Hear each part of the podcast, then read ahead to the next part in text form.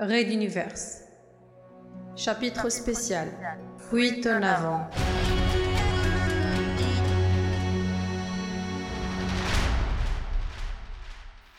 Épisode 4. Au sommet d'un énième escalier, ils arrivèrent dans une salle bondée dont l'agitation contrastait avec l'aspect désertique des innombrables couloirs traversés. C'était en effet ici que toutes les forces de sécurité et tous les volontaires civils s'équipaient et s'armaient. Dave observa la pièce. Les visages étaient fermés, mais les volontaires étaient nombreux, très nombreux. Il y avait des hommes, mais aussi beaucoup de femmes de tout âge et de toutes les communautés. Il était clair que les exodés, malgré un équipement plus que sommaire, allaient offrir une résistance acharnée aux assaillants. Un officier prodiguait une formation express, mêlée aux ordres et aux conseils pratiques. Sans y prêter attention, Kaurentin s'approcha d'une armoire à l'écart et en sortit une caisse de matériel. À la va-vite, il s'équipa, enfilant une tenue adéquate et faisant le plein d'armes et de munitions. Il fit signe à Dave de faire de même, alors qu'il prenait d'autres équipements avant de sortir de la pièce. C'est quoi tout ça? demanda ce dernier en pointant un tas de câbles, de crochets et visiblement un grappin dans les mains de celui-ci. Le moyen le plus rapide et le plus sûr de monter au centre de commandement. Un grondement sourd parcourut la coque. Un choc puissant fut ressenti dans tout l'appareil.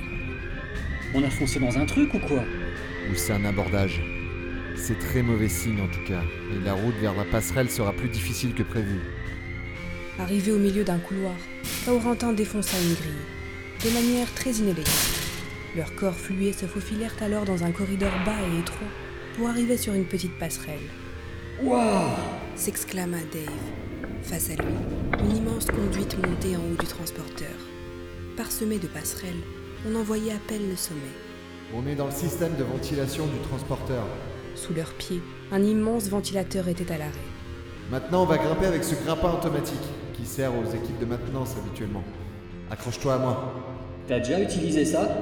Ouais, dans une autre vie, quand gosse, je jouais sur les navires à quai dans les côtes occidentales. T'es pas devenu taré toi en fait, hein. tu l'as toujours été. Ils sourirent un instant. Dave plaça ses bras autour de la taille de Kaurentin. C'est plus fun que les navettes tubulaires, c'est clair. Et plus sûr aussi. Les deux s'élancèrent. Au bout d'une bonne dizaine de minutes, ils avaient atteint le pont du centre de commandement. Arrivant au-dessus de la grille qui surplombait un des principaux accès à la passerelle, ils entendirent une série de coups de feu. Soudain, un groupe de miliciens passa sous leurs pieds.